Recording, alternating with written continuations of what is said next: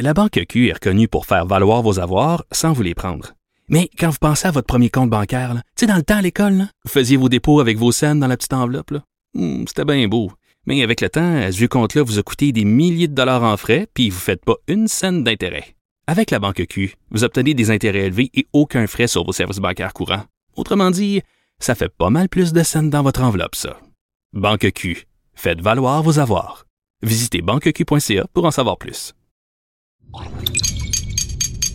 Cube Radio. Radio. Cube, Cube, Radio. Le retour de Mario Dumont. Deux heures d'info.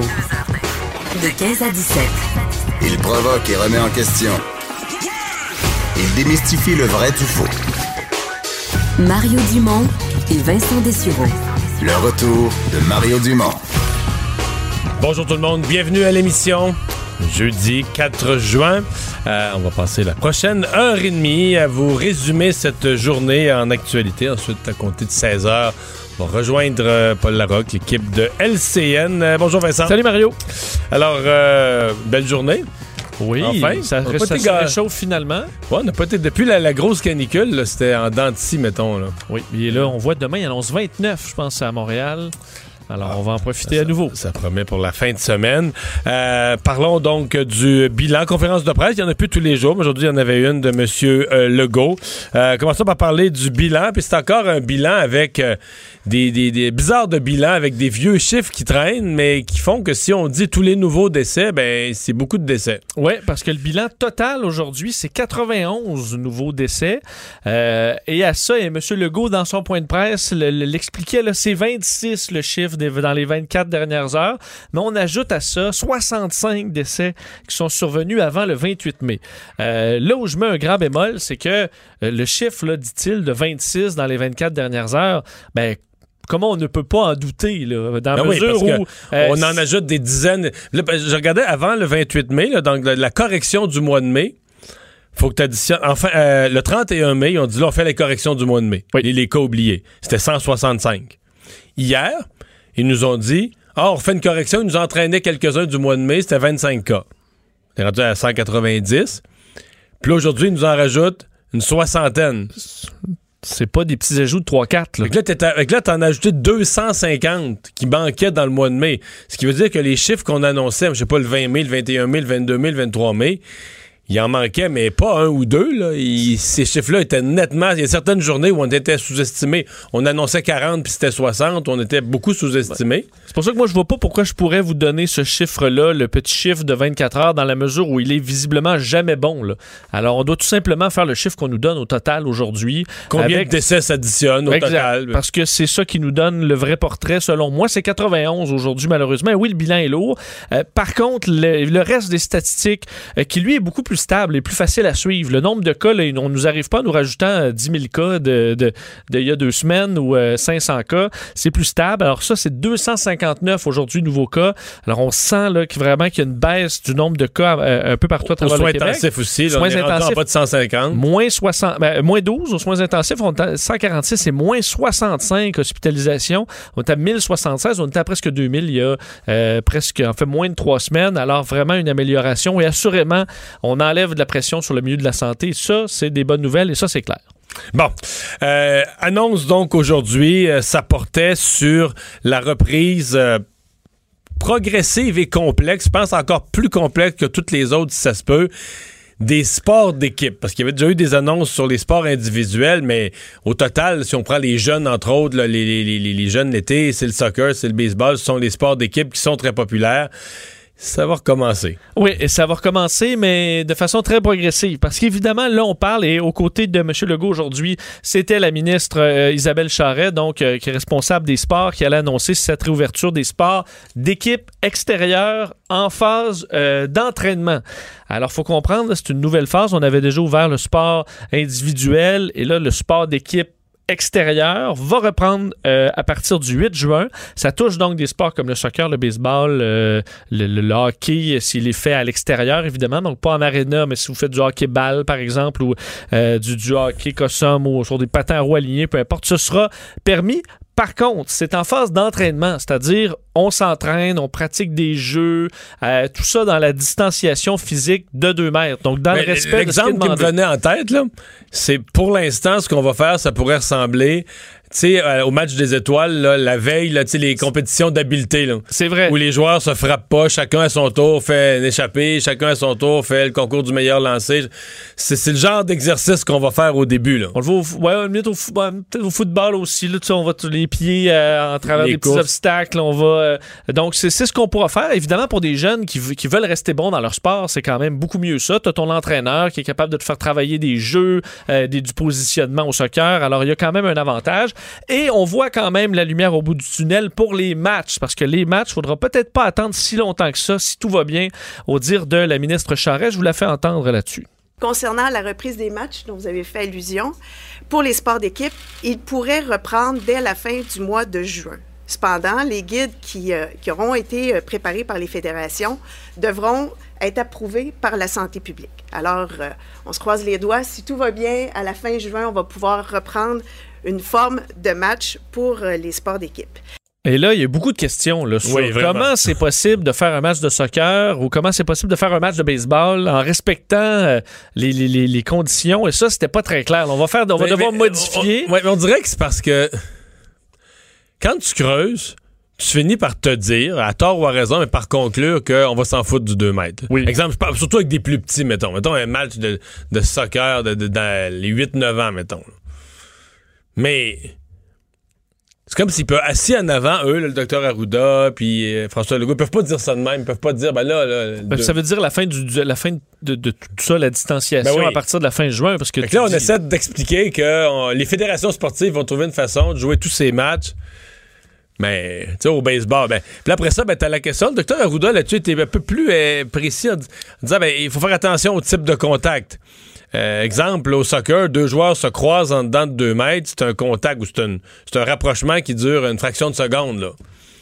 Alors que, bon, euh, ce qui est plus risqué, exemple, dans le métro, c'est à côté de quelqu'un, tu peux faire huit stations, c'est en dedans du 2 mètres, là, tu respires le même air, tu, Oui. Il y a au baseball, où t'es, euh, monsieur, euh, notre collègue Alain Laforelle l'a noté, t'es au, au, au but, là. Et Non, mais si t'es coureur, but, si t'es coureur au premier but, le joueur de premier but, à part que s'il veut te toucher avec la balle, généralement, il est, il est un mètre ou deux, il est pas embarqué sur toi. le catcher puis celui qui frappe.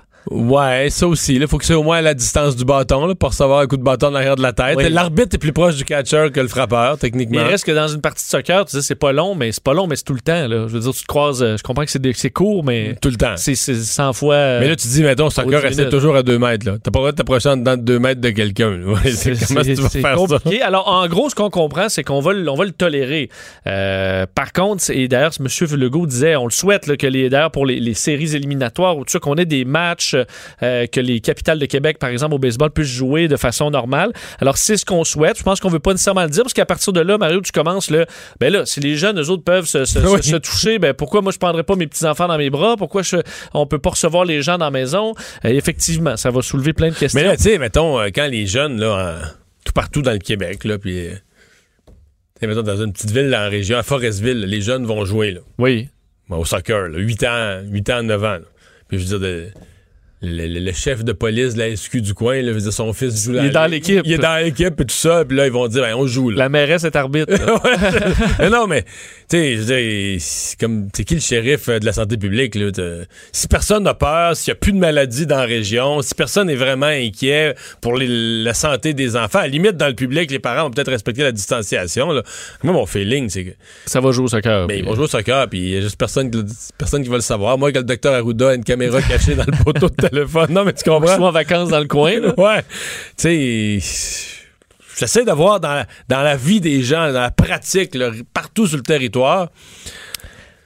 Bon, s'ouvre également euh, sport extérieur de groupe. là. Donc, par exemple, des cours, euh, des entraînements euh, privés par petits groupes, du yoga à l'extérieur, euh, tout ça, ce sera également à partir du 8 juin. Et les piscines privées qui seront ouvertes à partir du 8 juin. Piscine privée, c'est pas votre piscine à la maison. On parle de piscine, par exemple, dans un camping privé, ce genre Dans des condos, beaucoup de condos qui ont des piscines extérieures. Effectivement. Alors ça, ça pourra également ouvrir le 8 juin. Un petit peu plus de chlore. Ou d'eau salée, euh, ou de sel, oui, effectivement.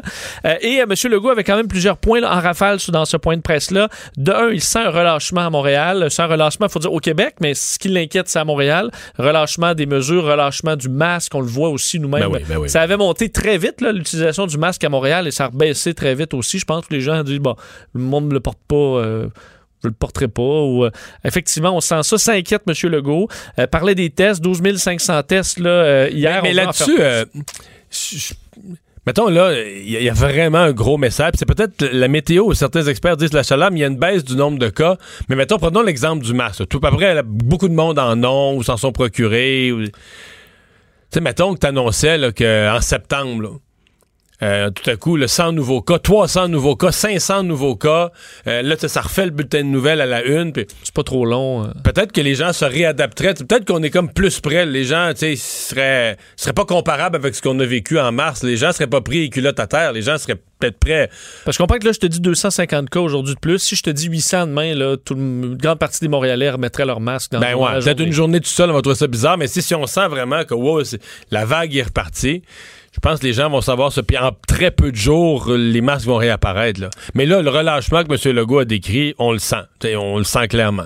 Et euh, au niveau des, euh, des préposés, là, 79 000 maintenant sont, euh, se sont inscrites pour cette formation qui, qui commence dans à peine un peu plus d'une semaine. C'est au-delà des attentes de M. Legault. Mais là, il a décrit le, il a décrit le processus, là, le, Oui. le- le tri. C'est quand même intéressant parce qu'on disait, on n'a pas envoyé de CV. Comment ils vont faire pour choisir ça? Ben, dans les prochaines heures, tous ceux qui se sont inscrits vont recevoir un questionnaire, devront répondre à plusieurs questions pour essayer de voir justement, le- je sais pas quel genre de questions seront Ben, posées il là-dedans. semble mais avoir avoir des questions, on va lui demander. Il va y avoir une question qui va être du genre, là, t'es-tu bien, bien, bien, bien sûr, là, travailler la nuit, faire ci, faire ça, c'est tough, euh, changement d'horaire la fin de semaine. T'es- Je pense qu'il va y avoir plusieurs questions qui vont aller dans le sens de t'es-tu bien sûr? T'es-tu bien sûr? C'est pas si fa- Je comprends que. euh, on- Dans l'enthousiasme du moment, là? Euh, parce qu'effectivement, sur les horaires complexes et aussi engagement à travailler un certain temps, euh, ça avait été posé comme question. Est-ce que l'on te forme à grands frais? Est-ce qu'on vas t'obliger à rester un certain temps? On peut envisager ça dans les questions et on embauche, parfait, dans les fonctionnaires, une armée, au dire de M. Legault, qui va faire des entrevues téléphoniques avec les, les gens. Un mot aussi sur les fax, parce que c'est une histoire qui a fait euh, beaucoup jaser aujourd'hui, le fait que le système de santé qui utilise encore des fax, euh, des télécopieurs, ça amène des, ce qu'on- à peu près ce qu'on a aujourd'hui, c'est-à-dire des délais. délais pour les, euh, les décès, qu'on envoie ça dans une enveloppe ou par fax. C'est vraiment archaïque. Monsieur Legault ne s'en est pas caché aujourd'hui que les fax, mais on devait les enlever. Je le fais entendre là-dessus. Mes deux gars savent même pas c'est quoi un fax. là. Donc, euh, juste pour vous dire comment c'est archaïque.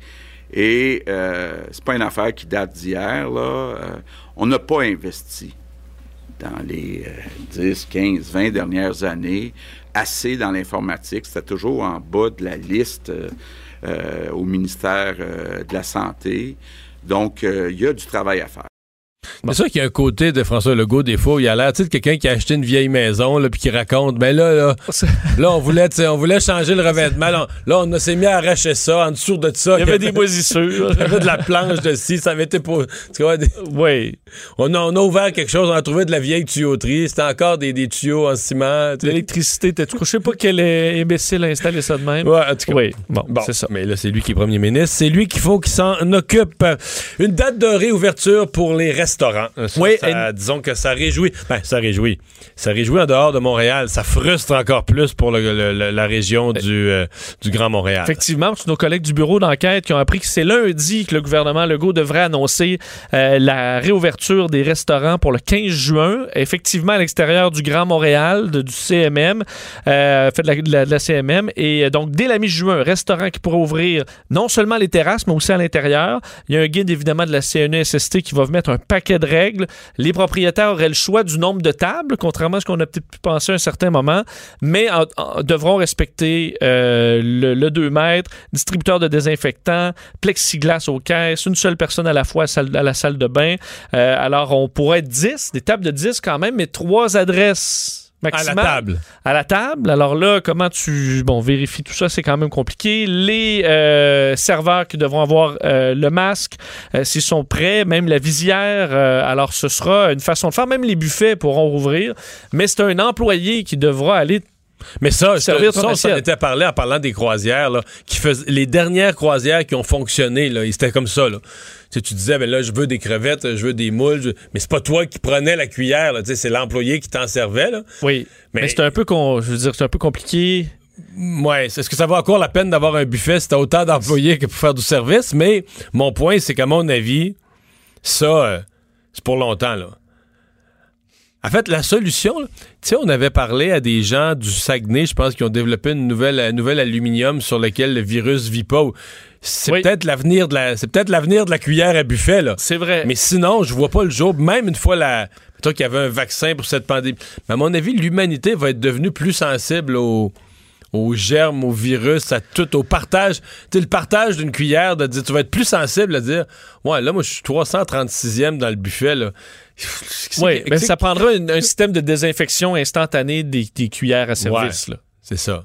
Mais là, Ça peut être trempé dans une solution, ça peut être une lampe. euh, C'est pas dans le sac, ça, là. Non, effectivement, effectivement. On travaille là-dessus, probablement. et évidemment, pour les bars, il faudra attendre. Les restaurants à Montréal aussi. La, le CN la CNSST qui euh, fait euh, ses guides également pour le monde des bars, qui n'en peut plus d'attendre aussi, on se le dit. Alors, ça se déroule présentement à Minneapolis, euh, cérémonie hommage euh, pour George Floyd. Oui, une, journée euh, différente un peu de ce qu'on a connu dans les derniers jours. On sait qu'il y a eu de- des manifestations très intenses aux, États-Unis. Dans certains cas, bon, on sait que ça a viré à la violence. Dans les derniers jours, ça s'était quand même plutôt calmé, des grandes manifestations pacifiques. Et aujourd'hui, c'est journée de cérémonie à la mémoire de George Floyd. Ça aura lieu, d'ailleurs, la majorité des caméras de télévision ont toujours aujourd'hui un petit écran là, qui surveille ce qui se passe à Minneapolis. Donc aujourd'hui, euh, en, une large foule qui est attendue à l'Université chrétienne North Central. Là, on voyait énormément de gens. Premier hommage public à l'homme de 46 ans mort asphyxié le 25 mai dernier, le révérend Al Sharpton, qui est une figure importante de ce mouvement des, euh, de, de- de défense des droits civiques, va prononcer un éloge funèbre. Je vais vous en faire entendre un extrait peut-être un peu plus tard. Euh, et euh, il disait ce matin là, sur la chaîne MSNBC, sur un ton quand même positif, dit, je peux voir le soleil commencer à se lever sur un jour nouveau pour la façon dont est assuré le maintien de l'ordre. Il y aura une autre cérémonie euh, prévue samedi euh, dans, son, dans l'état natal de euh, M. Floyd en Caroline du Nord, avant ses funérailles qui, auront lieu lundi à Houston, au Texas, où il a grandi avant de rejoindre Minneapolis. Alors, une journée majeure d'hommage pour George Floyd aujourd'hui. Et pour parler de ce mouvement et de ce qui comment ça rebondit euh, chez nous, il y a plusieurs euh, artistes euh, sportifs et autres qui, ont, qui se sont exprimés au cours des derniers jours. C'est le cas de Patrice Bernier, l'ancien capitaine, mais maintenant entraîneur adjoint de l'Impact de Montréal. Bonjour Patrice. Bonjour. Commentaire avant d'arriver chez nous, mais commentaire général sur ce qui se vit aux États-Unis, comment ça évolue, la journée d'aujourd'hui? Euh, j'ai pas eu la chance de voir tout. Je sais que de ce que j'entends, c'est un peu plus pacifique. Euh, donc, euh, heureux d'entendre ça parce que je suis pas quelqu'un qui prône la violence. Clairement, c'est sûr, euh, il y avait un, euh, quelque chose qu'il fallait qu'il soit entendu. Puis en plus, j'ai de la famille là-bas, donc c'est sûr, je voulais que ça soit fait attention parce que dans ces moments-là, même si c'est pour une cause ou pour quelque chose de précis, euh, il y en a qui, qui dérapent et euh, ne, ne suivent pas le cours de, du mouvement font leur propre mouvement à travers de ça.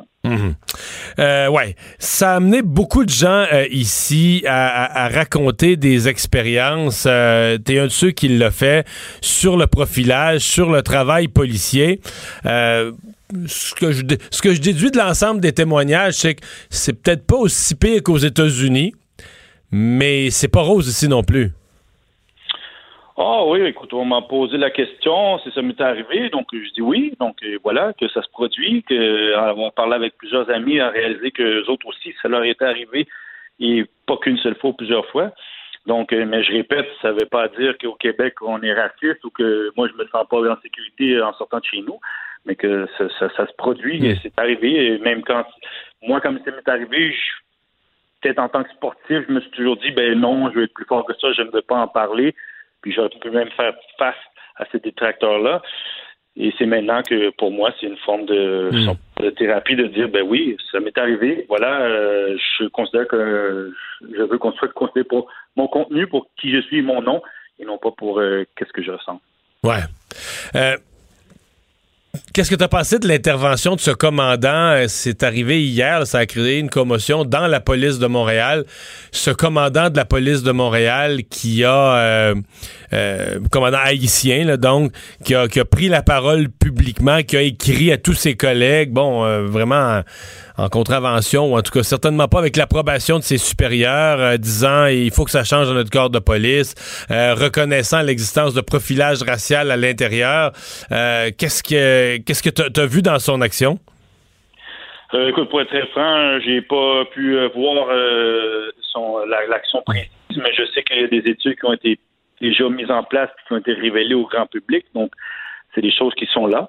Euh, là, à la fin, ça ne veut pas dire que chaque policier est une pomme pourrite. le- Donc, c'est clairement, j'en ai des gens dans la famille qui sont dans la police aussi. Donc, euh, mais il y a des manières qui doivent peut-être changer euh, et une, une façon de voir qui doit quand même changer ou être étudiée pour bien comprendre ou bien être capable de, de, de, de voir euh, certaines des différences. Euh, Fais-tu partie parce que euh, j'entends dans les communautés noires, il y a les, les optimistes et les moins optimistes. Plus tôt cette semaine, je parlais à Jean-Pascal qui disait malheureusement, ça change, je pense pas que ça va changer vraiment. Il était plutôt pessimiste, disait ben, essentiellement, il était plus à dire il faut il faut préparer nos enfants à vivre avec ce racisme-là parce que ça ça risque pas de changer. T'en penses quoi? T'es-tu du côté des optimistes ou des pessimistes, toi? Euh, moi, je suis réaliste que les choses ne se changent pas du jour au lendemain. Ça prend du temps. Je le répète, euh, comme je l'ai déjà dit dans, l'entrevue avant, dans l'article Journal Montréal, c'est l'éducation. Euh, moi, ma fille l'a vécu dans l'autobus, donc ça veut dire que quelque part, l'enfant qui l'a qui, a proféré ces mots-là l'a entendu, ne sait peut-être pas exactement c'est pourquoi.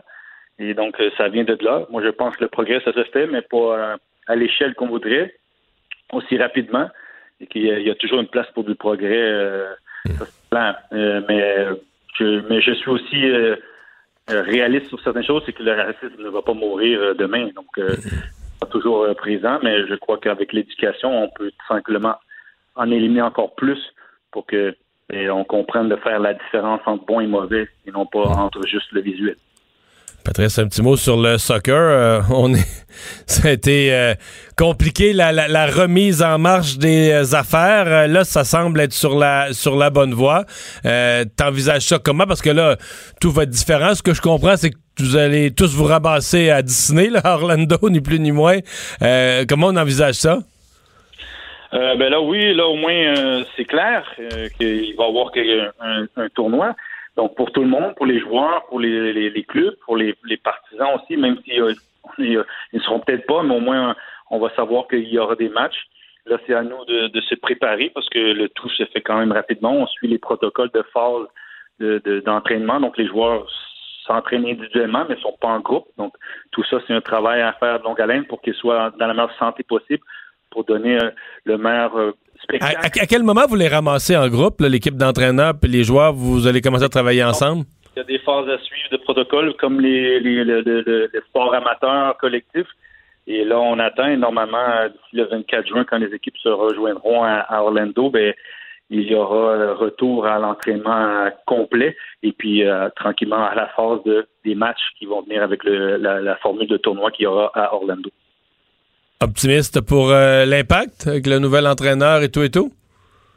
Oui, on a euh, si on a suivi le départ de la saison, on était bien parti, on avait on était satisfait, on avait des, euh, du. Euh, là, c'est juste que ça a été arrêté et donc il faut reprendre tout ça et, euh, le travailler, mais encore plus rapidement parce que c'est pas une échelle d'une préparation euh, normale où ce que tu as 5-6 semaines avec des matchs hors concours. Là, ça va être une préparation progressive avec des phases, avec des étapes à suivre et ensuite un tournoi sans que les équipes non plus n'auront pas nécessairement le droit de jouer des matchs hors concours. Donc, euh, et, on va préparer l'équipe le mieux possible pour avoir les, les meilleures performances et euh, de faire le mieux possible là-bas. Patrice, merci beaucoup de nous avoir parlé. Bonne chance. Merci. Au revoir, Patrice Bernier, entraîneur adjoint de l'Impact de Montréal, ancien capitaine de la même équipe. Euh, Vincent, euh, euh, on, reste sur le thème de, la COVID-19 parce que on a tellement martelé l'idée que en temps de déconfinement, ce qui était l'essentiel, c'était de dépister. Le mot qu'on a employé, il faut tester, tester, tester. Même il y a des gens du public qui nous disent on est écœurés d'entendre le mot tester. Mais là, on a des cliniques qui sont là, qui sont installées. Et puis tout à coup, c'est vraiment tranquille. là. Oui, on n'est pas capable d'a- d'atteindre le 14 000. là. Ça, c'est clair, qui était le, le souhait de M. Mais là, c'est plus un manque de personnel, c'est plus un manque de, de réactifs, c'est un manque de, de personnes à se faire tester. Un manque de personnes qui, euh, qui pose problème selon, euh, selon certains, de sorte qu'on pourrait même euh, voir la fermeture de certaines cliniques de dépistage, qui peut être vu comme une bonne nouvelle, mais pas tant que ça selon euh, bon, certains experts, entre autres la coordinatrice au CIUS euh, du, de l'Est de l'île de Montréal, parce qu'un des tests, fait, des, des cliniques qui est en cause, c'est euh, la clinique qu'on retrouve au quartier Saint-Michel, euh, où le nombre de tests de dépistage a, baissé beaucoup par jour depuis quelques jours. Et Nathalie Rochon, la coordonnatrice, qui dit J'ai l'impression qu'on ne rejoint pas les populations que l'on voudrait voir se faire dépister. Elles ne sont pas présentes. On n'a pas une réponse positive à l'invitation qu'on leur fait en étant en proximité. Ça donne faussement l'image que la pandémie est terminée. Ça n'est pas du tout le cas. Le message ne passe pas bien. Des actions doivent être mises en place. Pour nous, c'est un signe d'alarme. Notre collègue Denis Thériault, qui s'est rendu euh, en début de journée sur place, huit personnes se sont fait dépister à la clinique euh, pendant la période où il était sur place là, depuis le début de la journée. Donc, euh, ça, ça montre qu'il n'y a pas, euh, pas de. Même s'il n'y a pas d'attente, c'est simple, c'est rapide le test. Alors, on, euh, on s'en inquiète. Mais en même temps, si les gens sont malades, ont des symptômes, est-ce qu'on pense vraiment qu'il y a des gens avec des symptômes qui vont pas se faire tester? Ben, que- c'est ce qu'on peut quand même croire. Euh, M. Arruda, dans le point de presse, a dit là, il va falloir aller chercher là, les gens, là, donc être plus actif un peu plutôt que passif pour que les gens que viennent à nous. Si la maladie est vraiment en recul, euh, peut-être qu'il y en a vraiment moins aussi, je sais pas. Mais Je pense qu'on s'inquiète de certaines éclosions par endroits où on dit OK, il faut que les gens de cette zone-là viennent se faire tester, mais on passe le message Hey, la clinique est pas loin, venez, mais les gens viennent pas. Alors, est-ce qu'on va aller cogner aux portes carrément? On pourrait peut-être s'y attendre dans les euh, prochains jours. Et euh, ben, ce, ce ralentissement de la propagation qui est reconnu là, au, au niveau canadien par euh, les nouveaux modèles. M. Trudeau, ce matin, il les avait promis. Ils ont été présentés ce midi. euh, les espèces de nouveaux modèles de projection sur les nombres de cas et de décès. Oui, nouvelle modélisation de l'évolution de la pandémie qui montre que ça va mieux. Euh, M. Trudeau l'avait dit ce matin. Euh, c'est la propagation qui ralentit, c'est positif. Par contre, on doit demeurer très prudent au dire du premier ministre.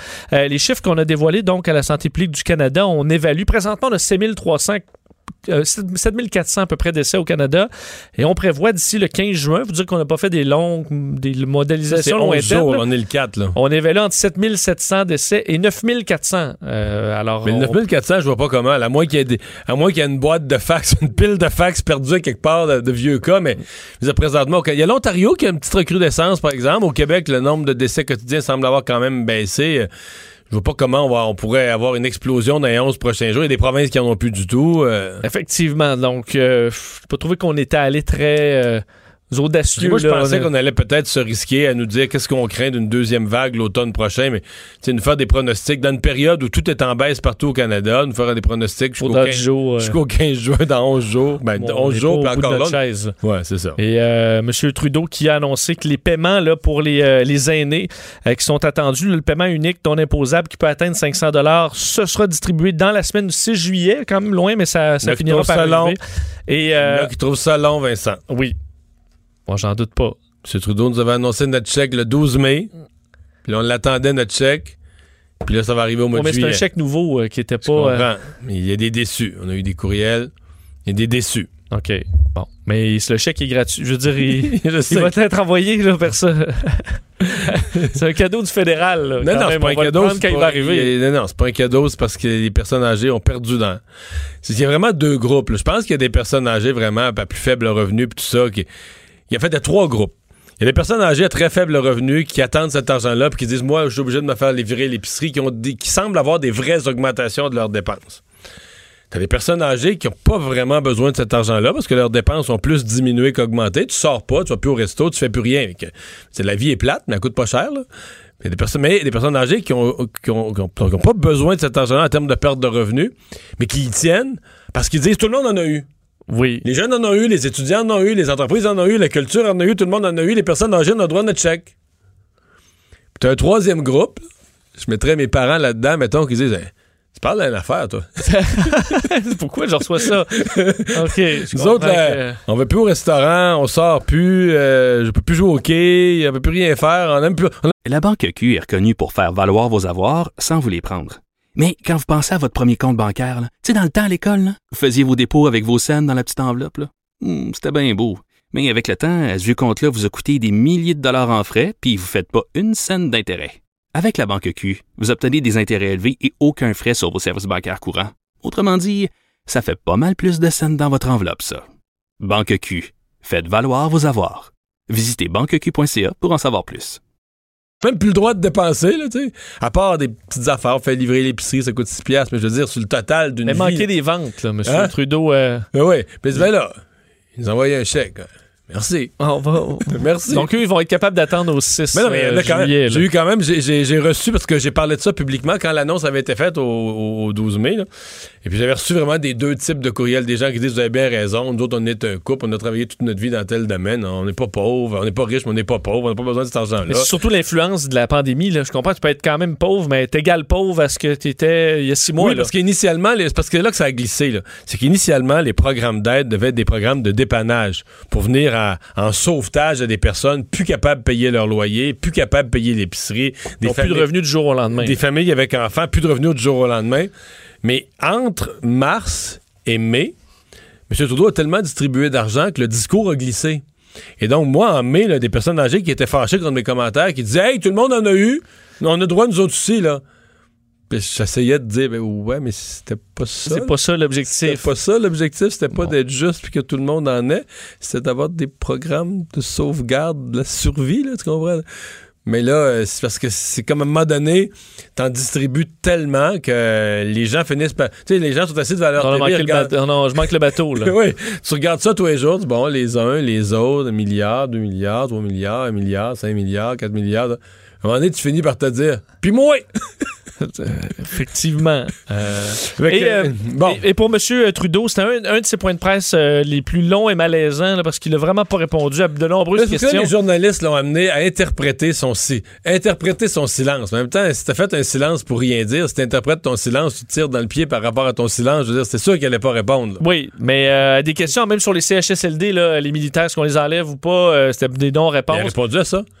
Le Canada est là pour nous. Oui, oui, il travaille pour tous les Canadiens, euh, Oui. à protéger tous les Canadiens. Ça, il Voilà. travaille. Mais je peux te faire entendre sa réponse sur euh, le silence. Est-ce qu'il y a une explication, une définition à donner sur euh, ce, ce- ce silence? Puis euh, il peut juste répondre. je, je réfléchissais à ma réponse. là. ça aurait été très court, mais des fois, M. Trudeau sent le besoin de- d'en mettre beaucoup. Écoutez ça. Je pense que tout le monde regarde la situation euh, de ce qui se passe aux États-Unis avec beaucoup de préoccupations et d'inquiétudes. Euh, et nous allons continuer euh, et de suivre ce qui se passe aux États-Unis, mais aussi de regarder euh, ce qu'on peut faire et ce qu'on doit faire ici chez nous. Les Canadiens qui vivent la discrimination euh, tous les jours euh, nous, euh, doivent euh, voir un gouvernement qui est là pour répondre aux défis auxquels ils font face et, et, euh, doivent travailler et, et nous, nous devons tous travailler pour être de meilleurs alliés. C'est ce que nous allons faire. Bon, Voilà. va faire ça. Ben oui, c'est bien entendu. C'est bien dit. Hey, merci beaucoup, Vincent. Merci. La Banque Q est reconnue pour faire valoir vos avoirs sans vous les prendre.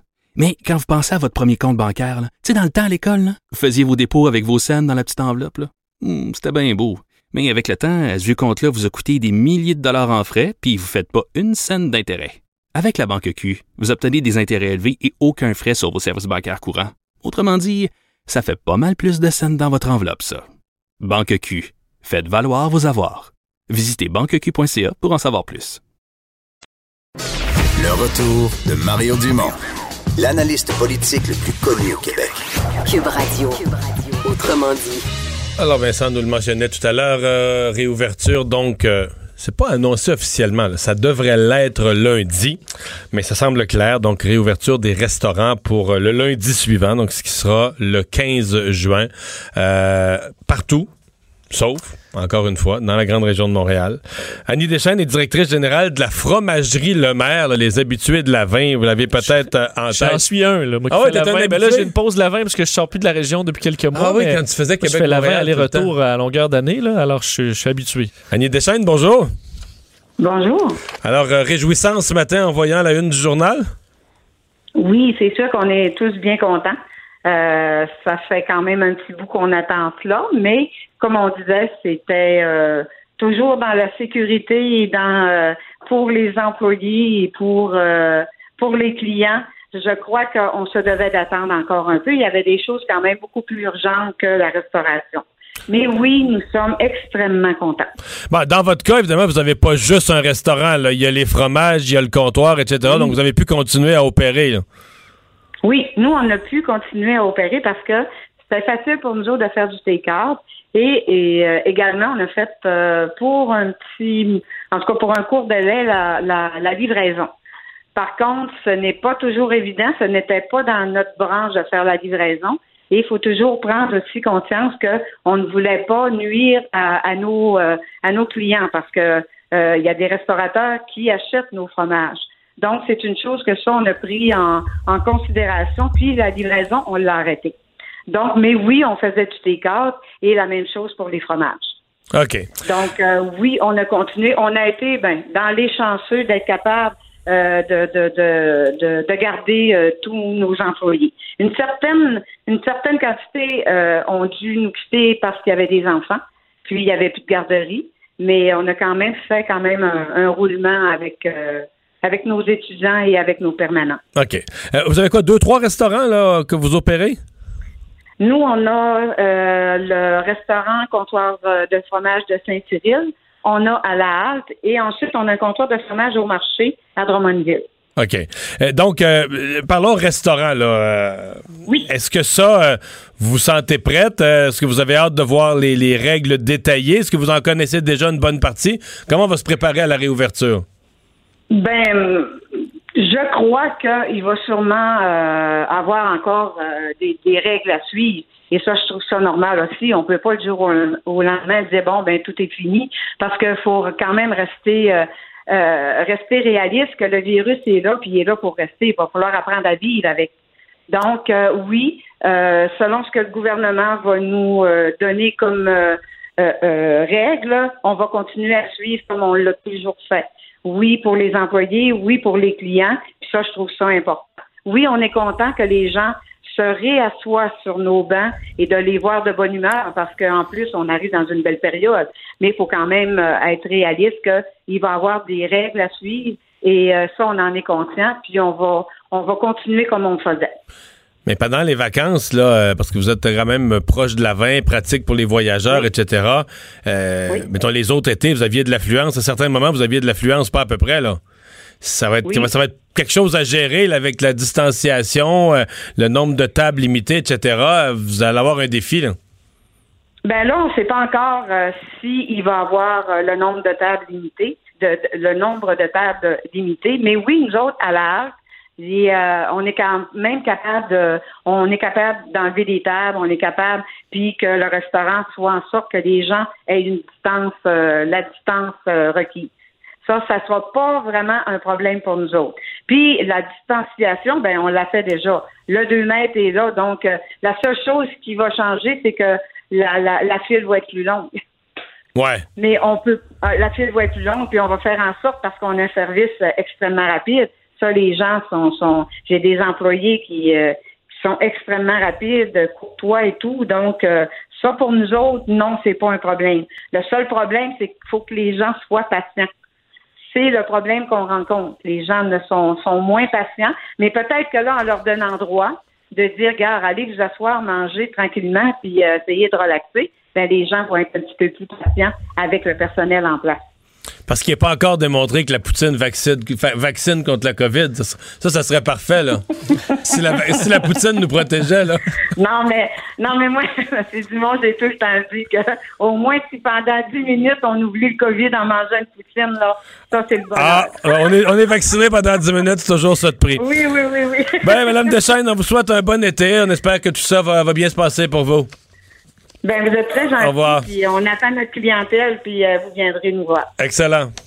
Annie Deschaines de la fromagerie euh, Le Maire euh, dans la région de, de Drummondville. J'avoue qu'aller dans un casse-croûte là, sur le bord de la route ces temps-ci, euh, ça me manque. J'aurais le goût. Ouais. Mais c'est juste que normalement, tu sais, euh, la poutine, là, c'est bon, mais c'est encore meilleur quand t'as pas l'impression que t'as déjà pris un petit peu de poids à cause de la, à cause de la maudite COVID. non. Ouais, t'a- t'amènes un bon point, là. Tu sais, Mais- je vais me sentir. Maintenant, cet été, je vais arriver à une place de même pour la poutine. Je vais me sentir une coche plus coupable. Je me dis, voyons, ça fait trois mois qu'on peut plus faire de sport, on peut plus rien faire, qu'on mange trop, qu'on prend trop de vin. Oui, mais le sport poutine là. par- Ah ouais, une poutine par-dessus ça, là. Oui, mais le sport, dès que tu pourras que t'entraîner euh, au volleyball, tu fais du volleyball en temps normal, l'hiver, là, tu peux commencer à t- pratiquer tes jeux Ben avec oui. ton entraîneur, puis après ça, prendre une poutine. Seul, seul devant un mur. oui, pourquoi pas. La Banque Q est reconnue pour faire valoir vos avoirs sans vous les prendre. Mais quand vous pensez à votre premier compte bancaire, tu sais, dans le temps à l'école, là, vous faisiez vos dépôts avec vos scènes dans la petite enveloppe. là. Hmm, C'était bien beau. Mais avec le temps, ce vieux compte-là vous a coûté des milliers de dollars en frais, puis vous ne faites pas une scène d'intérêt. Avec la Banque Q, vous obtenez des intérêts élevés et aucun frais sur vos services bancaires courants. Autrement dit, ça fait pas mal plus de scènes dans votre enveloppe, ça. Banque Q, faites valoir vos avoirs. Visitez banqueq.ca pour en savoir plus. Mario Dumont. Il s'intéresse aux vraies préoccupations des Québécois. La santé, la politique, l'économie. Le retour de Mario Dumont. La politique, autrement dit. Culture et société. Thank you. Et qu'on est dans la société, Anaïs, notre fête nationale. On sait enfin ce qui va se passer le 23 juin prochain.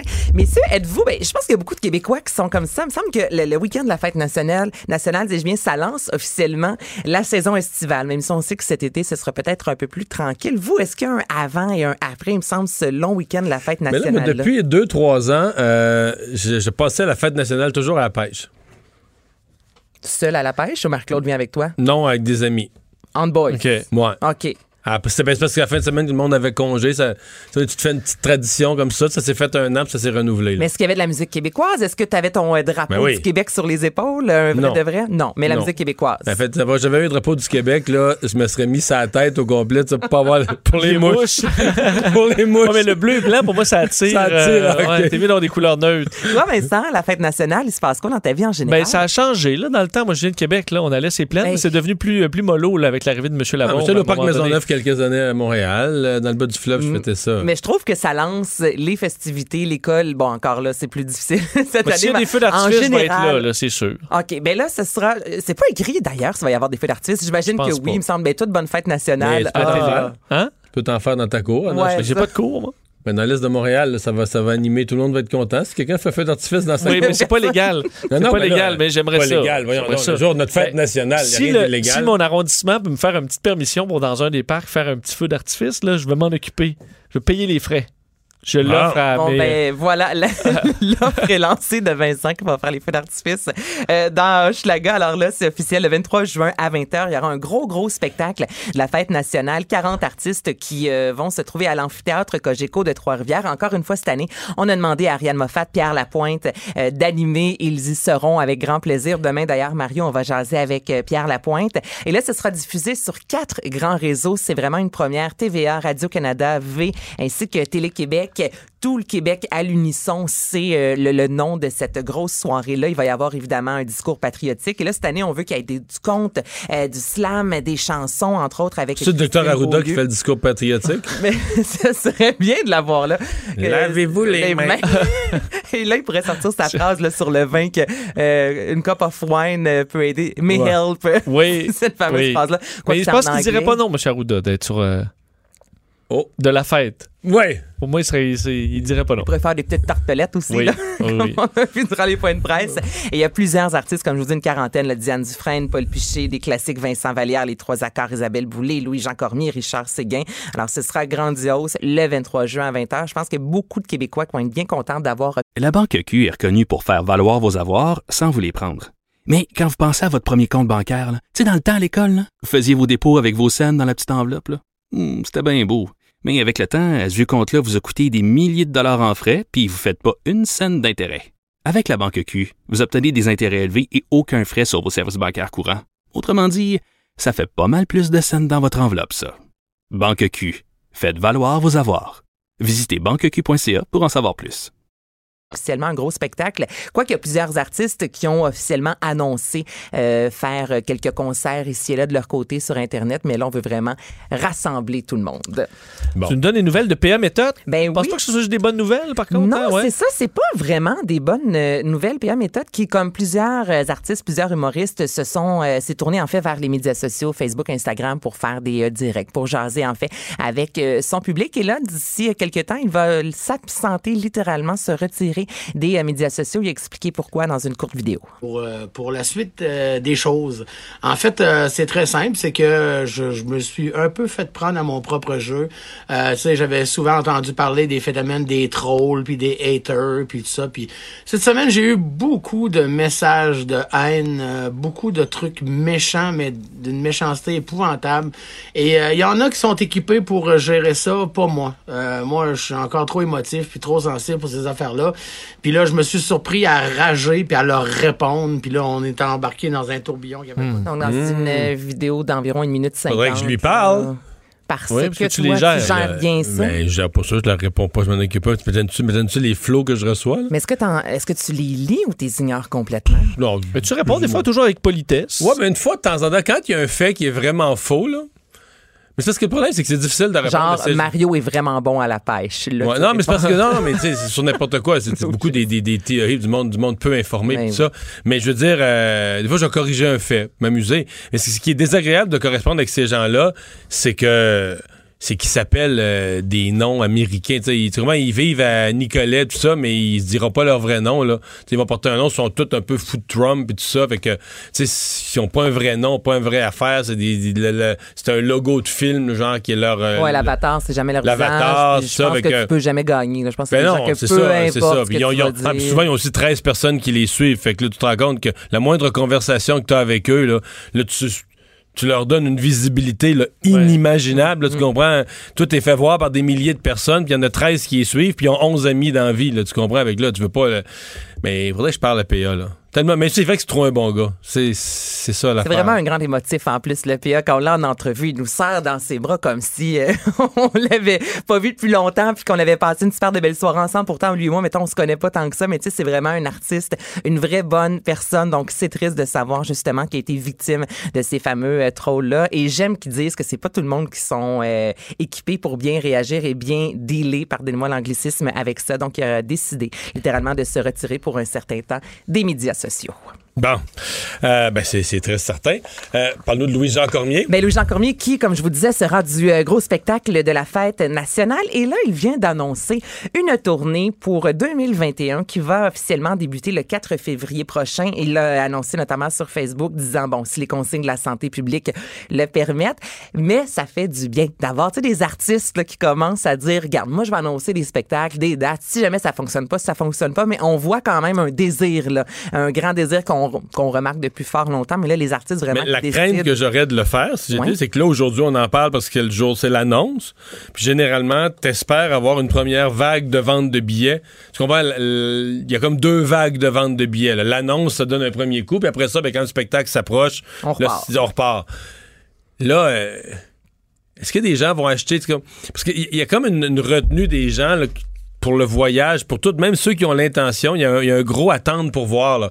Ben là, Mm-hmm. Parce que tout le monde s'est fait prendre, tout le monde a des billets ou des billets d'avion ou des billets de quelque chose qui ont été compliqués à faire rembourser ou qui sont pas remboursés, des billets de spectacle. Il y a Ben, plein de gens qui ont des billets. On a vu qu'il y a eu un recours collectif justement parce qu'il y avait Oui, pas mais il y a encore des gens qui ont des billets de spectacle pour des festivals en disant ben là, tu vas, tu les avoir déjà pour l'année prochaine. Fait qu'est-ce qu'il y a beaucoup de gens qui vont encore figer leur argent dans quelque chose? J'espère que oui, là, mais ça, moi, c'est la crainte que j'aurais, là, de dire les gens vont se dire Ouais. Ah, c'est cool. On va, attendre, on va attendre pour voir. On va attendre les consignes de la santé publique pour être sûr que ça ait lieu. Et on va attendre de voir deux, trois spectacles, comment ça se passe. Les médias vont en parler et par la suite, Ouais. idem comme les restaurants. C'est pas dit que tout le monde ira la première euh, journée, première semaine. Certains vont attendre de voir un peu comment ça se passe et par la suite aller dépenser leur argent. Mais sur les médias sociaux, je te dirais qu'il y avait quand même un engouement. Les gens étaient extrêmement contents d'avoir un artiste qui annonce. Ben, J'espère qu'ils achètent des, de billets, là, que les gens sont pas juste contents, mais qu'il y en a qui vont être prêts à se, à se commettre. à se commettre et son album que vous pourrez entendre lors de ce spectacle est excellent. Et son nouvel extrait s'appelle Tout, Tout tombe, dis-je bien, à sa place, on écoute ça. Et depuis tu cours pour oublier tout ça, en attendant que ça change, en attendant que tout tombe enfin à sa place.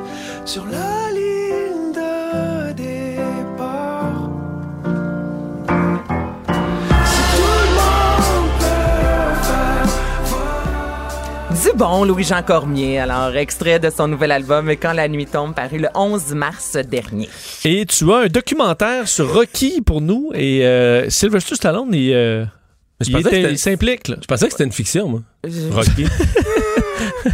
Oui, oui, c'est une fiction, Mario, mais c'est un documentaire sur la fiction. Ah! Oui. Sur la- les huit films possible. de fiction. Ah, ok, ok, ok. Rocky Les huit films, il y a les huit huit- films. Il y a huit films, imaginez-vous, le premier par Il y a notamment des neurologues dans le documentaire qui viennent dire comment tu peux recevoir au- autant de coups de poing sur la gueule sans, aucune défense, là, puis revoler de quatre pieds en arrière d'un câble, puis rester debout, puis pas de commotion cérébrale, puis tout ça. Mais Ben, moi, je vous ai euh, appris, messieurs, en entrant tantôt dans le studio Ardon, que Sylvester Stallone a déjà fait un film de pornographie. Donc, vous étiez pas au courant de ça. Non, t'étais C'est pas au courant que tu regardais de la pornographie, effectivement.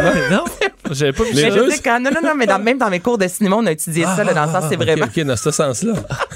Et vous présentez ça dans vos cours de Ben cinéma. non, mais on, on regardait pas le film, mais, mais on apprenait quand même en, en étudiant Rocky. On a parlé de la carrière de Sylvester Stallone et euh, notre professeur que je salue nous a mentionné. OK, on change de sujet. Je vais entendre un extrait de ce documentaire. It was early in the morning on the streets of Philadelphia. Freezing cold. And I just started to feel something welling inside. And they go, Sly, are you ready? I go, I'm not, but Rocky is.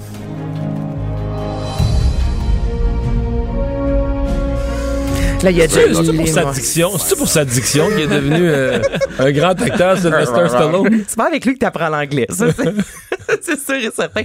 Alors, le documentaire est narré par euh, Sylvester Stallone, donc, qui revient un peu sur l'histoire de Rocky, euh, lui qui a été inspiré de ce film-là après avoir vu un combat de Mohamed Ali. Personne voulait le produire, euh, personne comprenait. Tout d'abord, c'était même pas un acteur. On se rappelle qu'il avait fait un film de porn et là, il voulait euh, faire un, un film de combat. Donc, c'est lui finalement qui a déboursé des sous, un budget de 1 million de dollars. Finalement, ils sont allés chercher 117 millions de dollars aux États-Unis, trois Oscars, un Golden Globe. Ça a vraiment marqué l'histoire euh, du cinéma. Donc, dans ce documentaire, et c'est vraiment magnifique, juste la scène où il monte en joguant, là, puis euh, c'est à Boston, c'est ça? C'est à Philadelphie. À Philadelphie. Bon, tu vois comment je connais mon Rocky. Je l'ai fait plusieurs fois. C'est sûr que tu l'as fait, La Mario. course, là, Pour vrai, montant, je l'ai faite plusieurs fois. J'étais certaine, j'aurais mis un 20$ piastres là-dessus que Ouais. tu l'avais fait. Que c'était quoi ton feeling? Ben, As-tu je- dans ta tête- ben oui, ben oui, tout le monde- Dans ta tête, tu chantais tant. Ouais, je suis allé à Philadelphie, moi, ça me. Tu l'as pas fait? Aucun intérêt pour ça. non. Ben voyons. Je sais pas, là, le statut de Rocky, puis. Mais je suis pas. euh, Mais là, je suis pas statue de encore Rocky- assez vieux. Mais là, la, la différence, c'est que la statue de euh, Rocky, maintenant, est en bas des marches. Ah ouais. Fait que tu montes en haut, puis là, ben, tu regardes en bas, puis tu te rends compte que la statue était là, t'es monté pour rien. Mais c'est sûr que dans ta tête, il y a la chanson que tu Ouais, faisais, ouais. Vincent. Ouais, ouais. Bon, ben, pour tous ceux comme toi, là, vraiment, qui aiment Rocky, on voit euh, cette image-là, mais on voit justement lorsque les caméras filmaient Sylvester Stallone. Donc, il y a plusieurs scènes inédites. Lui qui raconte un peu comment ça se passait lors euh, du tournage. Donc, ça va sortir officiellement le 9 juin, mais c'est déjà euh, possible de le, de, de l'acheter, de le précommander sur iTunes et Apple TV ou encore Amazon.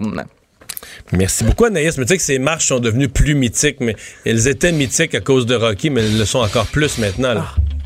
Parce que tu y es allé. Non, pas à cause de ça, parce que les Eagles ont gagné le Super Bowl. Et c'est là que s'est déroulée euh, la parade, la fin de la parade, les discours épiques. S'en passe des choses à Philadelphie. Mais ça. Merci, Anaïs. La Banque Q est reconnue pour faire valoir vos avoirs sans vous les prendre. Mais quand vous pensez à votre premier compte bancaire, tu sais, dans le temps à l'école, vous faisiez vos dépôts avec vos scènes dans la petite enveloppe. Hmm, C'était bien beau. Mais avec le temps, à ce compte-là vous a coûté des milliers de dollars en frais, puis vous ne faites pas une scène d'intérêt. Avec la Banque Q, vous obtenez des intérêts élevés et aucun frais sur vos services bancaires courants. Autrement dit, ça fait pas mal plus de scènes dans votre enveloppe, ça. Banque Q. Faites valoir vos avoirs. Visitez banqueq.ca pour en savoir plus. Le retour de Mario Dumont. Pour nous rejoindre en studio, Studio à commercial cube.radio. Appelez ou textez 187 Cube Radio. 1877 827 2346. Votre instabilité économique vous inquiète? Conseils, opportunités, stratégies. Pierre Roy Associés, syndic autorisé en insolvabilité, trouve avec vous des solutions concrètes pour améliorer votre situation en moins de 48 heures. Pierre Roy Associés, fier de vous offrir ce segment conseil, votre santé financière. pierreroy.com. Votre santé financière avec Guylaine Houle, professionnelle en restructuration financière chez Pierre Roy et Associés. C'est l'heure de notre chronique sur vos finances euh, personnelles. Euh, on a avec nous, comme chaque semaine, Guylaine Houle, qui est vice-présidente chez Pierre Roy et Associés. Bonjour. Bonjour. Et on se parle aujourd'hui d'un d'un groupe de population, bon, qui généralement devrait avoir des finances plus stables, peut-être, mais qui peuvent aussi avoir des problèmes financiers, les gens qui vivent de revenus de retraite. Exact. Malheureusement, euh, des retraités endettés euh, deviennent des situations de plus en plus fréquentes. Ah oui? Oui, oui. C'était pas des choses qu'on voyait vraiment dans le passé aussi fréquemment, mais maintenant on le voit euh, de plus en plus. Et là, là, euh, on organise un peu la discussion par profil parce qu'il y a différentes circonstances qui conduisent les gens à la, à- les gens retraités à, à des problèmes financiers. Euh, une de celles-là, c'est évidemment souvent les revenus de retraite sont moindres que les revenus de travail. Il faut penser à réduire ses dépenses proportionnellement là. Exact. Et, et même si on, on en parle, on y pense, ce n'est pas nécessairement fait tout le temps. Et on, on a un certain train de vie, on a des revenus qui rentrent régulièrement, qui peuvent combler le tout, mais on oublie qu'à la retraite, tout ce qu'on fait, c'est que habituellement, on a des revenus beaucoup moins grands. Combien? Bon, en moyenne 30 40% de baisse? Même quelqu'un qui a une bonne retraite Ouais. faut faut quelqu'un une baisse de revenus de 30 quelque chose Ben, c'est ça. À, à part ceux qui sont peut-être bien chanceux puis qui ont eu, qui, qui- qui ont possiblement euh, un, un fonds de pension avec un ex-employeur, qui est une chose qui existe de moins en moins. de gros fonds de pension. des- mais encore une fois, euh, c'est pas. Ce qui est important, c'est que comme on est à la maison, on n'a plus de temps. Est-ce qu'on dépense plus parce qu'on a plus de temps? Est-ce qu'on fait plus de loisirs parce qu'on a plus de temps? Et on- je pense que je- on voit des personnes âgées qui ont comme moins peur de manquer d'argent, si on peut utiliser cette terminologie-là, dans le sens que toute leur vie, ils ont épargné, ils ont fait attention, ils ont pas. Et là, je suis à la retraite, je, vais me gâter. Je suis correct et je vais me gâter. Et là, c'est là que les dépenses commencent et tranquillement, pas vite, ben, on accumule des si tu baisses tes revenus et tu augmentes tes dépenses, euh, c'est c'est assez facile de voir où ça va mener. Là. Exactement, Alors, exactement. Un autre groupe euh, qu'il faut, euh, dont il faut parler, c'est ceux qui arrivent à la retraite, mais qui n'ont pas du tout réglé leurs problèmes de dette. Donc, ils rentrent dans la retraite avec déjà des dettes accumulées. Exact. Puis ça, il y a deux profils. Il y a les gens qui arrivent à la retraite, qui ont toujours fait quand même, qui ont toujours eu de bons revenus, mais qui n'ont pas nécessairement mis de l'argent de côté, peu d'épargne, peu de réel, qui ont un gros train de vie. Ben, c'est ça, là. Bon, bon revenu, mais très bon train de vie. Exactement, ça, ça arrive. Pour ce profil-là, ça va ensemble. Et ce qui arrive pour ces gens-là, c'est que soudainement, jour au lendemain, la, la, la, la paye ne rentre plus. Et là, on est habitué à un certain train de vie. On a accumulé des dettes qu'on a toujours été capable de payer. On avait un bon crédit parce qu'on payait jamais au complet nos cartes de crédit ou notre marge de crédit. Mais on arrivait quand même parce qu'on avait des bons revenus. Donc, on pouvait payer plus que les paiements minimums. Ces gens-là arrivent à la retraite, c'est un choc et rapidement, ils s'aperçoivent qu'ils sont incapables de payer leurs dettes. Et là, évidemment, euh, ils ont, euh, ils doivent faire face à une situation précaire financièrement et bien souvent, ils consultent un syndic. On a un autre profil dans ce groupe-là qui est ceux qui n'ont jamais eu de bons revenus, qui travaillaient bien souvent à des faibles revenus, qui ont jamais Qui ont pu. vécu avec des dettes, pas par, euh, pas par excès de, de, de grosse vie, mais parce qu'ils pouvaient juste jamais payer ces dettes-là. Exact. Et là, ils arrivent à la retraite. Finalement, ils ont quand même la retraite du gouvernement, donc euh, le, le régime des rentes du Québec. Ils ont la, la pension de vieillesse. Des fois, ils ont des C'est suppléments. pas évident d'en libérer un surplus pour aller payer des vieilles dettes. Là. Impossible en général, impossible. Donc ces gens-là, ils sont, euh, ils doivent agir parce que sinon les dettes ne font que s'accumuler. Ouais. Euh, bon, le troisième groupe est intéressant. Là, euh, on s'en va ailleurs complètement. Euh, la personne retraitée qui continue d'aider ses enfants d'une façon déraisonnable.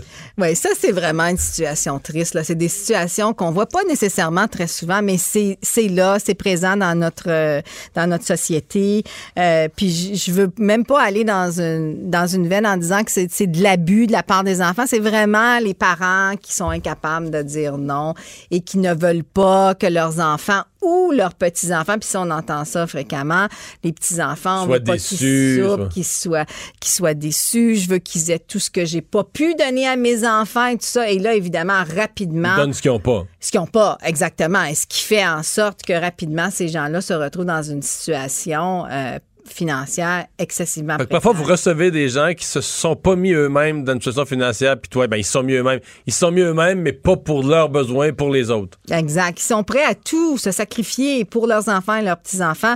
Et ça, c'est triste, mais je pense qu'il faut que eux viennent à la réalité. Puis il faut que les enfants soient au courant que vraiment, ils ne peuvent plus donner parce qu'ils en ont plus et que ça les met dans une situation excessivement euh, précaire. Puis je vous dirais même que certaines personnes vont venir nous voir et ils vont refuser de dire que c'était pour leurs enfants. C'est correct, ça leur appartient, mais il faut vraiment, puis v- quand ils font soit une faillite ou une proposition de consommateur, ils ne sont plus en mesure d'aider leurs enfants.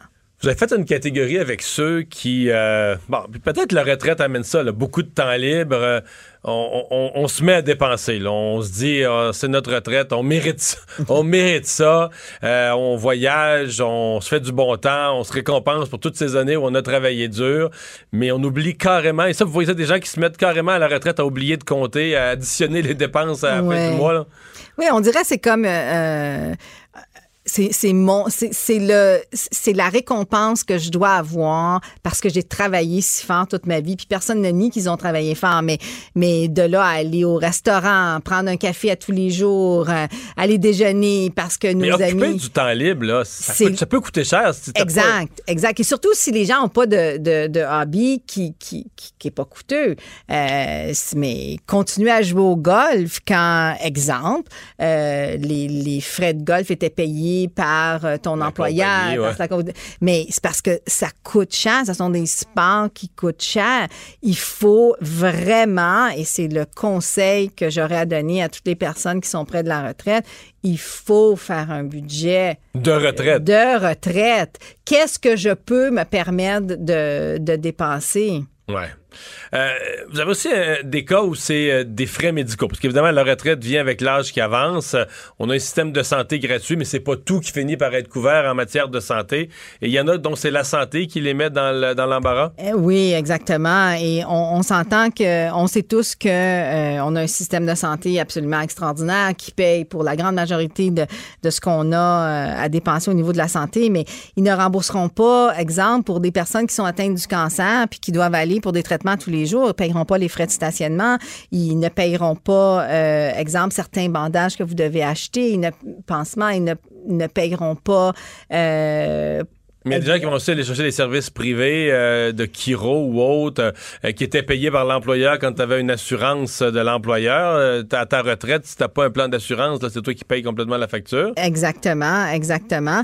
Puis également, euh, si, exemple, on, on, est, on est plus faible qu'on était, on n'est pas capable de faire notre ménage, on a besoin de quelqu'un qui va venir nous, nous aider, euh, on a besoin d'une canne, on a besoin de... Tous ces frais-là ne sont pas nécessairement couverts par la RAMQ et éventuellement, ça peut s'ajuster puis devenir quand même important, surtout pour les gens qui n'ont pas des gros revenus de retraite.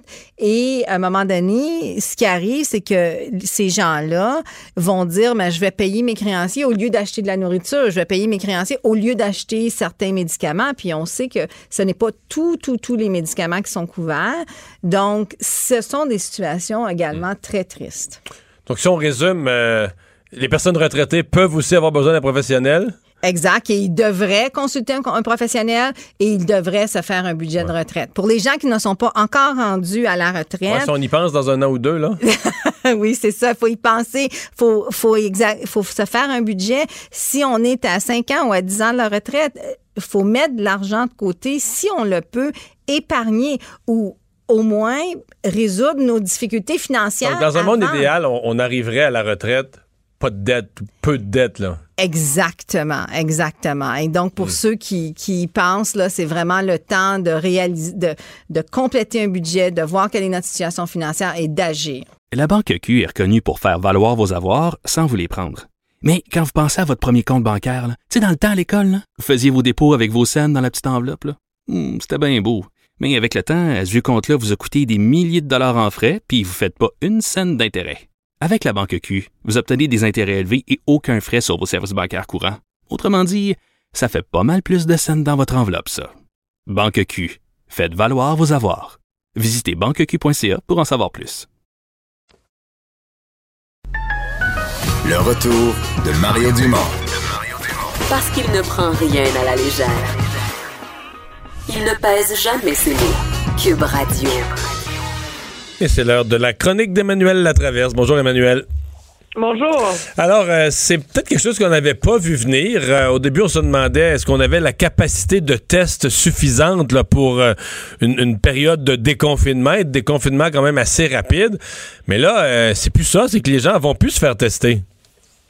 Oui, et donc ça jette un point d'interrogation sur euh, les, les bilans d'augmentation de cas de 250, par exemple, aujourd'hui, qui semble une super bonne nouvelle, mais la réalité, c'est qu'il y a tellement peu de participation qu'on se demande si on va pas être obligé de fermer des cliniques de dépistage. Et ça, ben, c'est assez grave parce que ça met en péril toute la stratégie de déconfinement du gouvernement. Hein? Euh, le go, parce que le, la stratégie le pari de déconfiner, donc de prendre ce risque-là, ne vient qu'avec la, garantie, l'engagement, la certitude qu'on est capable de d'identifier rapidement des cas, le dépistage, de faire rapidement le, le traçage et ensuite d'isoler les gens et de les mettre en quarantaine. Alors, si on, on a moins, on manque de gens qui se font euh, dépister, ben ça veut dire qu'il y a un risque toujours plus grand qu'on qu'il y a des cas qui passent à travers les mailles du filet. Et ça, c'est assez inquiétant parce que ce sont ces cas euh, qui se promènent librement dans la société qui sont à risque de de recauser de nouvelles éclosions. Puis il faut savoir qu'il n'y a pas une grosse marge de manœuvre en ce moment. La sécurité publique au Québec n'a pas rendu, euh, nous a pas dévoilé c'est quoi le fameux R0, donc chaque personne infectée, combien d'autres personnes contaminent-elles, mais on sait qu'à l'échelle du Canada, c'est à peine sous zéro. Et que, le foyer demeure Montréal. Alors, la marge de manœuvre de la santé publique est vraiment très, très, très, très mince en ce moment. Et euh, d'où cet appel de M. Legault euh, pour finalement euh, convaincre les gens de continuer à aller faire tester la minute qu'ils ont euh, un symptôme ou qu'ils craignent avoir été en contact avec quelqu'un qui a la COVID-19. Bon. Et puis, ben, on va voir, parce que là, on est à l'étape presque euh, dans certains quartiers de Montréal où pourtant on aurait l'impression qu'on est dans des quartiers assez chauds. On est presque à l'étape où on dit ben, on va devoir euh, fermer les, les, lieux de, de prise des échantillons, les lieux de test, faute d'avoir suffisamment de- de clients. Oui, et l'inquiétude, c'est qu'on le voit dans les quartiers les plus chauds de Montréal. La ville de Montréal a, rendu public euh, avant hier sa nouvelle ligne, là, euh, son, son nouveau portrait là, quartier par quartier. Et dans les quartiers très, très chauds, on sent une baisse là, importante de cas. Euh, mais on se pose la question, est-ce que c'est justement par à- entre autres parce que les gens ne vont pas euh, se faire tester pour la COVID. Donc, est-ce qu'on a un faux sentiment de sécurité en ce moment? Euh, je pense que c'est la question que tout le monde doit se poser, là. Emmanuel Dépôt à Québec du projet de loi 61, c'est le projet de loi sur la relance économique. Euh, M. Legault a réexpliqué tout à l'heure dans son point de presse en disant on a besoin que les choses aillent plus vite. Sa ligne, c'est un peu on veut pas réduire les exigences, autant sur le plan de l'environnement ou de la, de la rigueur face à la corruption. On veut pas réduire les exigences, mais on veut réduire les délais. Mais ça semble passer assez mal. Les partis d'opposition qui euh, euh, font euh, voir les risques de, de, de corruption. Dans le cas de Québec solidaire, on joue surtout la carte de l'environnement. Et M. Legault continue de dire, mais j'aurais besoin de leur appui. Je veux pas le passer avec le baillon. Je veux qu'on s'entende. Oui, et donc il y a une porte ouverte à la négociation. Je dirais que ce qui irrite beaucoup euh, l'opposition, c'est cette idée que je pense que le c'est pas facile de c'est pas difficile de convaincre les Québécois qu'on veut réduire les délais pour mettre plus de chantiers euh, en production pour créer plus d'emplois. Donc, pour vraiment là, exercer un gros, gros effet de levier sur le reste de l'économie.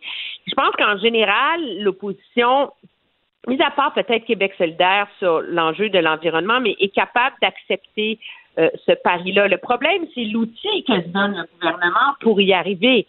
C'est que pour, pour justifier de réduire les exigences, euh, non, de, de réduire les délais et non les exigences, le gouvernement propose de prolonger l'état d'urgence sanitaire essentiellement indéfiniment. Ouais.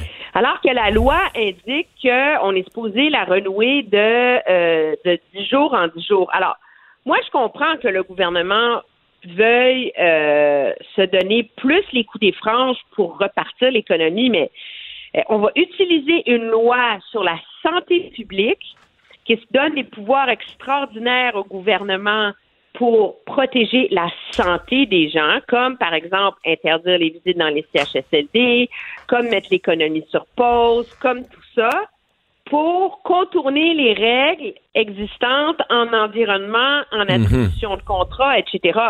Là, on commence sérieusement à mélanger euh, des pommes et des oranges. Là. Ouais. Et moi, la question à laquelle M. Legault n'a pas répondu, c'est il n'y a pas une autre façon d'atteindre ses fins que de donner à son gouvernement un chèque en blanc pour une période indéfinie. Ceci dit, j'écoutais ce matin, on l'a présenté en direct, là, un extrait de la période de questions à LCN où Manon Massé questionnait M. Legault. C'était pas, euh, elle défendait l'environnement, mais c'est juste que euh, ce qu'elle disait, je me disais, faut elle s'adresse vraiment à une petite proportion de Québécois maniaques d'environnement parce que la moyenne des gens, quand tu leur dis que, parce que essentiellement son propos, c'était de dire vous allez trop vite, puis les projets au Québec vont aller trop vite. Mais tu sais, quand tu parles aux Québécois, par exemple, la ligne bleue du métro, là, moi je peux en parler. Moi, j'ai quitté la politique. J'avais dans les mois précédents donné comme chef d'un des partis d'opposition mon accord pour dire on va on fera pas de trouble, on fera pas de délai, il faut que ça se fasse la ligne bleue. Puis il n'y a pas une, y a pas une pelletée de terre donnée, mais moi là, c'était pour que ça se fasse là, en 2007, 2008, j'avais donné un accord pour dire OK, go, là, on le fait là. Puis 13 ans après, il n'y a rien de fait. Puis là, Mme Massé se lève en chambre pour dire là, faudrait pas que les choses se fassent trop vite. On a peur que ça se fasse trop vite. Puis François Legault se lève et dit oui, mais moi, je me suis informé, là. Puis si on met pas un fast track, si on met pas une procédure accélérée, il n'y a aucun travaux qui va se faire au cours des deux prochaines années. Parce que les deux prochaines années serviraient à étudier des expropriations puis de l'environnement.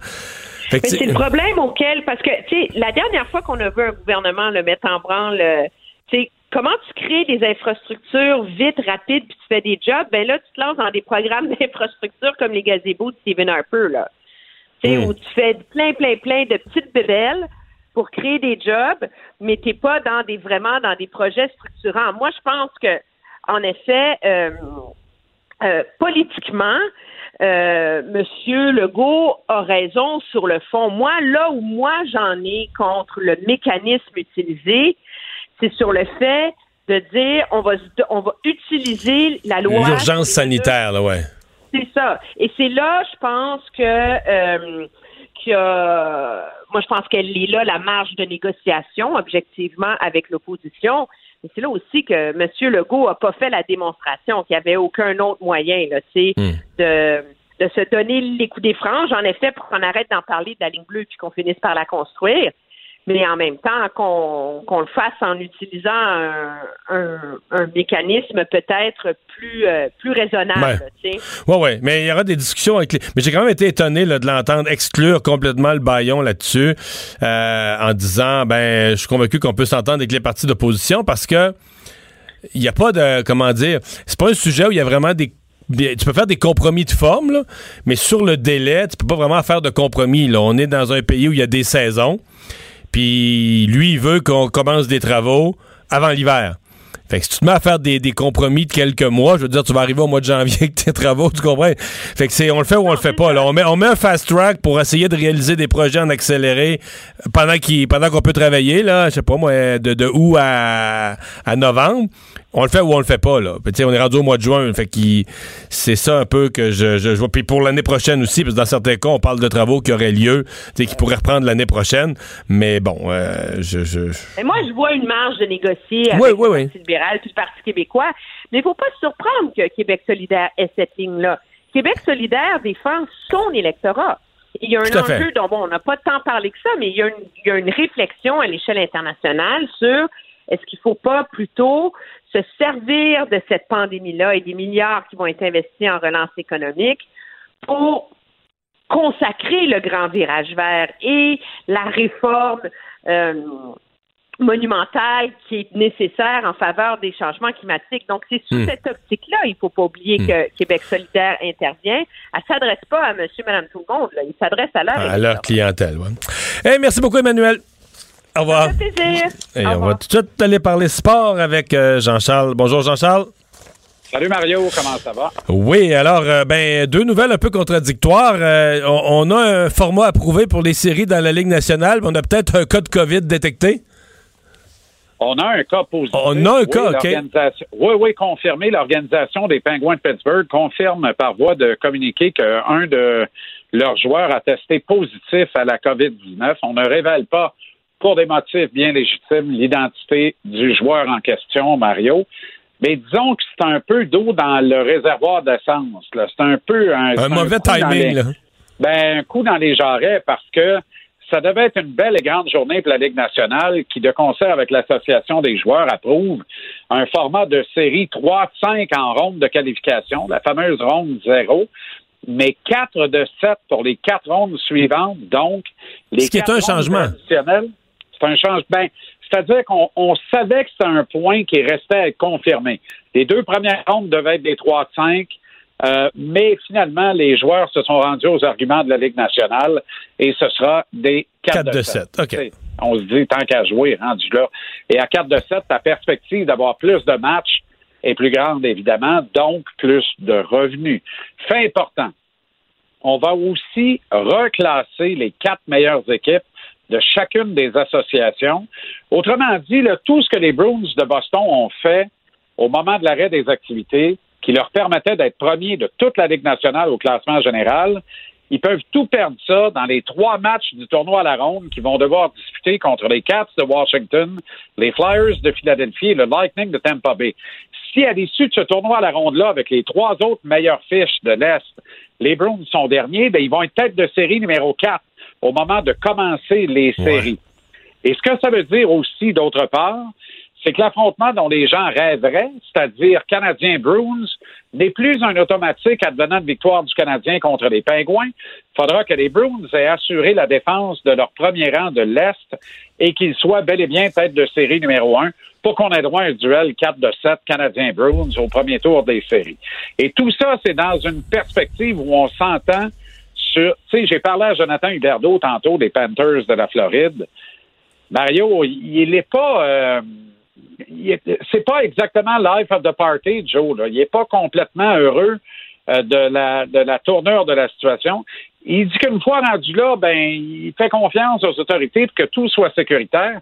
Comment ces petits gars-là, Joe Huberdeau qui a 27 ans aujourd'hui, vont être capables de, de faire abstraction, de s'enlever de la tête la, la menace qui plane, la santé de leurs proches d'ailleurs, leur, leur santé à eux aussi, se concentrer sur tenter de gagner des matchs de hockey, ultimement une Coupe Stanley, tout ça devant personne, j'insiste, pas de public. là. Eh bien, euh, parlons de cette annonce qui a eu lieu euh, tout à l'heure, en début d'après-midi, le sport amateur collectif qui reprend.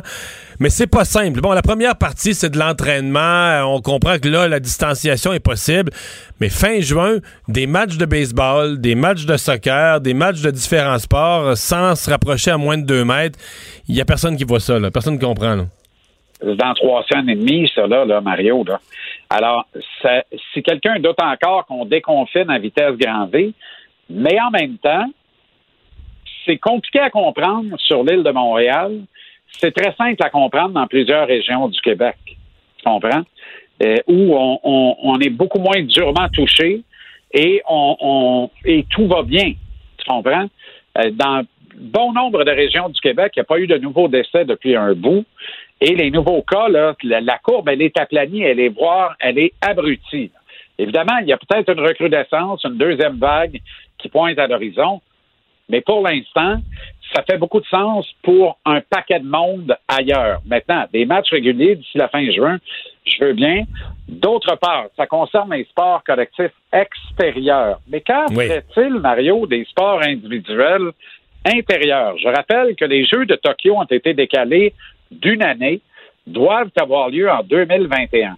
Il se passe quoi avec euh, nos athlètes amateurs d'élite, de pointe, qui ne peuvent pas euh, se rendre dans les centres nationaux d'entraînement, euh, que ce soit les piscines intérieures au Parc olympique à Montréal, pour s'entraîner adéquatement? Tu sais, une plongeuse qui va devoir plonger à Tokyo et qui, pour l'instant, plonge dans son salon sur un matelas mis à terre, là, je suis pas certain que c'est un entraînement optimum par rapport à d'autres dans d'autres nations Et dans ça, le monde. ça, c'en est vont, euh, est qui vont lever le ton à un moment donné pour avoir des réponses. Hey, Jean-Charles, c'est tout le temps qu'on a. Merci d'avoir été là. On se parle demain.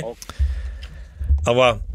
Mario, te dire euh, cérémonie en cours euh, en hommage à George Floyd présentement à Minneapolis aux États-Unis, euh, le, le- le révérend là, Sharpton qui demande de, de se tenir debout dans le monde entier pendant 8 minutes 42, le temps où le genou a été placé sur son. Merci Vincent. Cette émission est maintenant disponible en podcast. Rendez-vous dans la section balado de l'application ou du site cube.radio pour une écoute sur mesure en tout temps. Cube Radio, autrement dit. Et maintenant, autrement écouté.